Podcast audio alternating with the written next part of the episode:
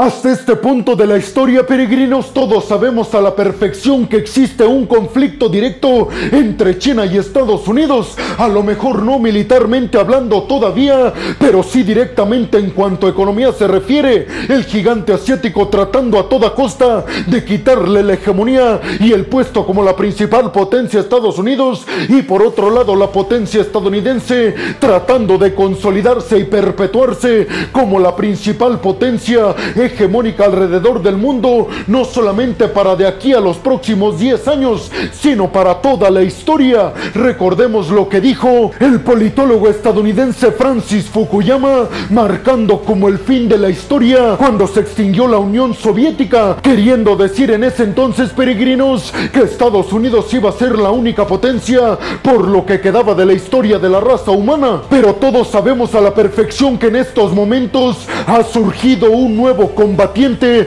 que sin duda alguna pone a temblar las intenciones de Estados Unidos de perpetuarse para toda la historia como la principal potencia hegemónica a nivel mundial, nada más y nada menos que el gigante asiático. Y además saben perfectamente que no solamente les bastará el tema económico para desbancar a Estados Unidos, sino que también necesitan tener un ejército capaz de no solamente competirle al ejército estadounidense, sino vencerlo, pues abróchense los cinturones peregrinos porque en el video del día de hoy precisamente vamos a abordar a fondo una noticia que tiene que ver con el aumento por parte del gigante asiático en su presupuesto para la defensa, es decir, en el presupuesto militar lo aumentaron a tal grado peregrinos que sin lugar a dudas desde Washington están volteando a ver al ejército que es considerado el que tiene más tropas a nivel mundial, el del gigante asiático. Yo soy Alejandro Peregrino Aquí comenzamos.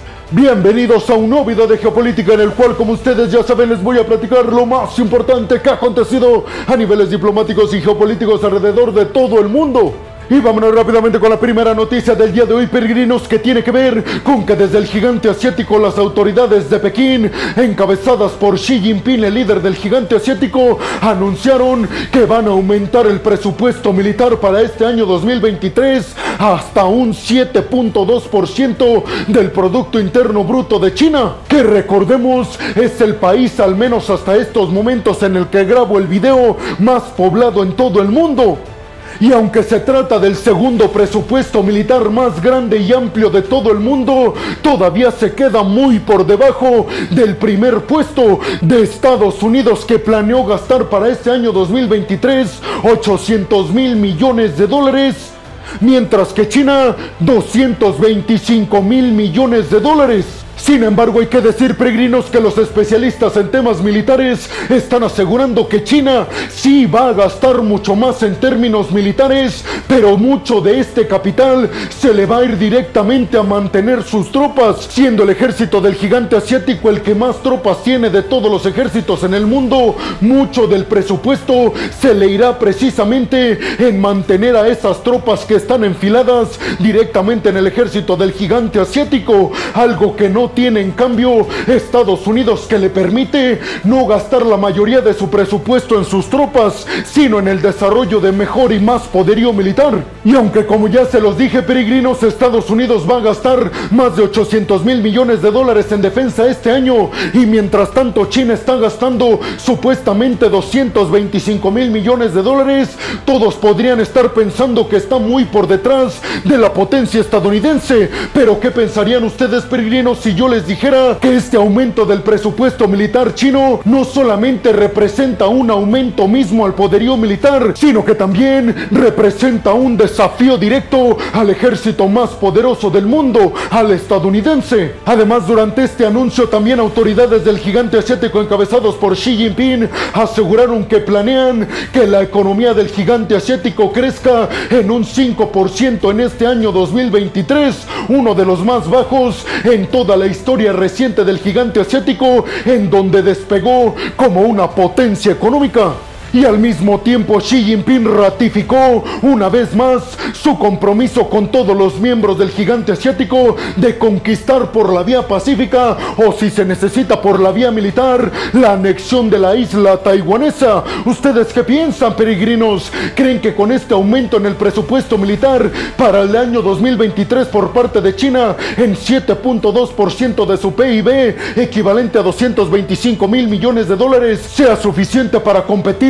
a los 800 mil millones de dólares que va a estar gastando Estados Unidos este año 2023 para seguir siendo el ejército más poderoso del mundo y sobre todo creen que China está encaminada a quitarle el puesto como la principal hegemonía a Estados Unidos. Y vámonos rápidamente con la segunda noticia del día de hoy, peregrinos, que tiene que ver con Corea del Sur y su papel, que podría estar jugando como partícipe en el conflicto entre Rusia y Ucrania. Y es que yo ya les había dicho en videos anteriores, peregrinos, que Corea del Sur se había negado reiteradamente a las peticiones del bloque de la OTAN de que Corea del Sur le diera poderío militar a Ucrania. Recordemos también, peregrinos, que yo ya les he mencionado que en la constitución surcoreana dice específicamente que no pueden vender o ayudar militarmente a un país que está en conflicto, que es el caso de Ucrania. Y aunque las autoridades surcoreanas han repetido ya en varias ocasiones que no planean cambiar esta ley de su constitución, acaban de dar por otro lado una sorpresa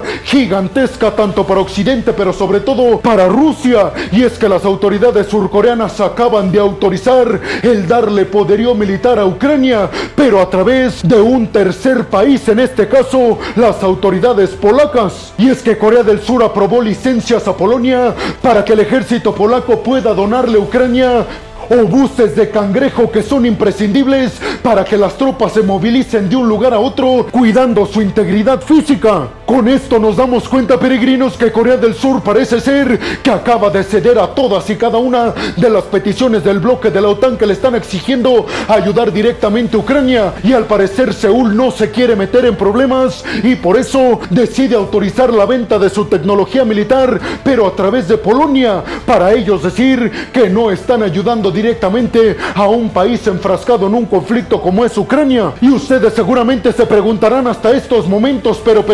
¿Por qué le están exigiendo a Corea del Sur que le ayude militarmente a Ucrania? ¿Realmente Corea del Sur es una potencia militar a niveles internacionales? Pues yo le respondería a estas preguntas, peregrinos, que simple y sencillamente Corea del Sur en estos momentos ya ocupa el quinto lugar como las principales potencias en cuanto al desarrollo y la construcción de poderío militar. A ese nivel han llegado los surcoreanos, peregrinos. Por eso la industria militar surcoreana en estos momentos ayudaría muchísimo Occidente para ayudar al mismo tiempo a Ucrania. Y aunque como les digo, por otro lado, Corea del Sur sigue negándose a apoyar directamente en el tema militar a Ucrania, la OTAN tiene las esperanzas de que en los próximos meses Corea del Sur cambie este inciso de su constitución como lo hizo Alemania. Y para todos aquellos que critiquen a Corea del Sur a niveles internacionales, las autoridades surcoreanas aseguraron que debido a que estos obuses cangrejos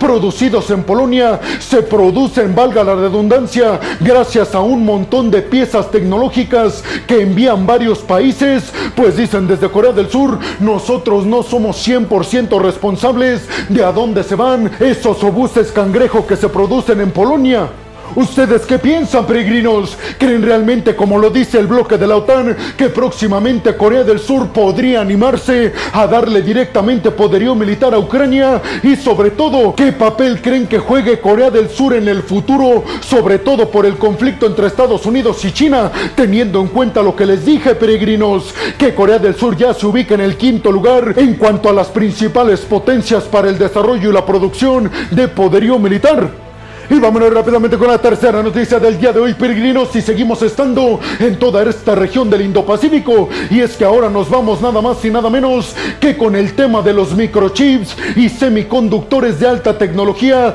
que le están prohibiendo a China desde Occidente. Específicamente autoridades del gigante asiático dijeron que consideran que es absolutamente inaceptable el que Japón y el que Países Bajos se le sumen a la iniciativa estadounidense de restringirle a China el acceso a este tipo de tecnología occidental, como se los dije peregrinos, de alta capacidad. Y es que aunque inicialmente solo Estados Unidos aprobó esta ley para restringirle a China el que ya no pueda comprar alta tecnología occidental, específicamente la que se produce en Estados Unidos, después se le sumaron Japón y los Países Bajos al ver que efectivamente Estados Unidos contaba con las pruebas suficientes para demostrar que China estaba utilizando esos microchips de alta tecnología no para desarrollar su industria tecnológica, sino para desarrollar su industria militar. Obviamente desde Occidente y específicamente desde Países Bajos y desde Japón dijeron que no podían darse el lujo de venderle tecnología a un país hostil para que después tuviera un ejército con el cual pudiera amenazar a esos mismos países que antes le vendieron tecnología de alta capacidad. ¿Ustedes qué piensan, peregrinos? ¿Creen realmente que Japón y los Países Bajos pongan una ley en sus territorios que le prohíba a China acceder a su tecnología de alta capacidad? Y sobre todo, ¿creen que el gigante asiático realmente estaba utilizando estos semiconductores de alta tecnología estadounidenses para el desarrollo de su industria militar? Porque les recuerdo que desde el gigante asiático lo han negado ya en repetidas ocasiones. ¿A ustedes a quién le creen? Y vámonos rápidamente con la cuarta noticia del día de hoy, peregrinos, que tiene que ver con el grupo militar ruso Wagner. Y es que Prigozhin, el líder de este grupo militar ruso, que está ayudando al ejército oficialista ruso a combatir específicamente en la región de Bakhmut en contra de las tropas ucranianas, aseguraron desde el grupo militar ruso Wagner que acaban de inaugurar centros de reclutamiento en más de 40 ciudades rusas.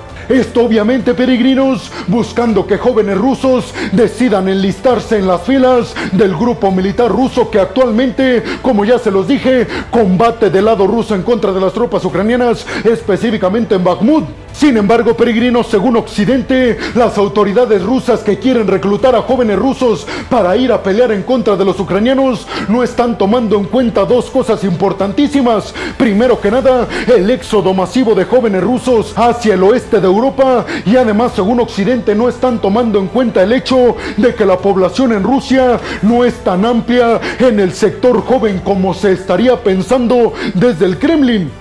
Pero ustedes qué piensan, peregrinos? ¿Creen que las autoridades rusas y específicamente los que están buscando convencer a ciudadanos jóvenes rusos de enlistarse en las filas del ejército tengan éxito? ¿Creen que están remando en contracorriente o creen que con estas políticas de reclutamiento lo único que están haciendo es que se aumente más el éxodo masivo de jóvenes rusos hacia el oeste de Europa? Y vámonos rápidamente con la quinta noticia del día de hoy, peregrinos, que tiene que ver con que Vladimir Putin acaba de aumentar las medidas a tomar por parte de la policía rusa en contra de todos aquellos que cuestionen la invasión de Rusia a Ucrania. Específicamente, peregrinos, esto quiere decir que las medidas autoritarias por parte del Kremlin y Vladimir Putin en contra de su población acaban de dar un aumento sin precedentes. Y ustedes seguramente me preguntarán, pero peregrino, ¿por qué dice algún sector de la prensa internacional que la aceptación de Vladimir Putin dentro de Rusia oscila entre el 90%, siendo tal vez la más alta en todo el mundo. ¿Por qué es tan alta su aprobación si está reprendiendo a su pueblo? Pues ante esto, peregrinos, yo les respondería que tienen que tener muchísimo cuidado con la información que consumen, ya que al ser el régimen de Vladimir Putin un régimen autoritario, pues obviamente solo sale la información que el Kremlin aprueba. Que no les extrañe, peregrinos, que esta información de que Vladimir Putin tenga el 90% de aprobación en Rusia sea absoluta y completamente falsa. De hecho, varios medios internacionales están asegurando que pasa todo lo contrario dentro del Kremlin y que Vladimir Putin se está ganando cada vez más opositores, no solamente del pueblo ruso, sino también de los oligarcas que están viendo cómo sus fortunas se están disminuyendo drásticamente debido a las sanciones que arrancaron por parte de Occidente en contra de Rusia luego de ordenar la invasión a Ucrania. ¿Ustedes qué piensan, peregrinos? ¿Le creen a las autoridades rusas de que Vladimir Putin goza del 90% de aceptación o le creen a Occidente que aseguran por otro lado que Vladimir Putin tiene un gran problema dentro de Rusia precisamente porque muchas personas están en su contra. Y vámonos rápidamente con la sexta y última noticia del día de hoy, peregrinos, que tiene que ver con que Alemania acaba de anunciar que desmantelaron toda una red cibernética digital de chantaje que tenía nexos con Rusia y que tenía como objetivo principalmente atacar a instituciones públicas del Reino Unido y del bloque de la Unión Europea. Específicamente las autoridades alemanas aseguraron que esta red de chantaje digital que operaba en Alemania y que tenía nexos con el Kremlin fue desmantelada gracias a la ayuda internacional que recibió la Europol. Esto por parte del FBI y también de la inteligencia británica. Dijeron que querían atacar cibernéticamente a 600 instituciones sanitarias, es decir, hospitales y clínicas, con el propósito de afectar a sus pacientes y que la población en Alemania llevara a cabo protestas en contra del gobierno alemán y al mismo tiempo Rusia aprovechara esto para influir en la política interior alemana. Hay que recordar, peregrinos, que Rusia en estos momentos está intentando golpear Occidente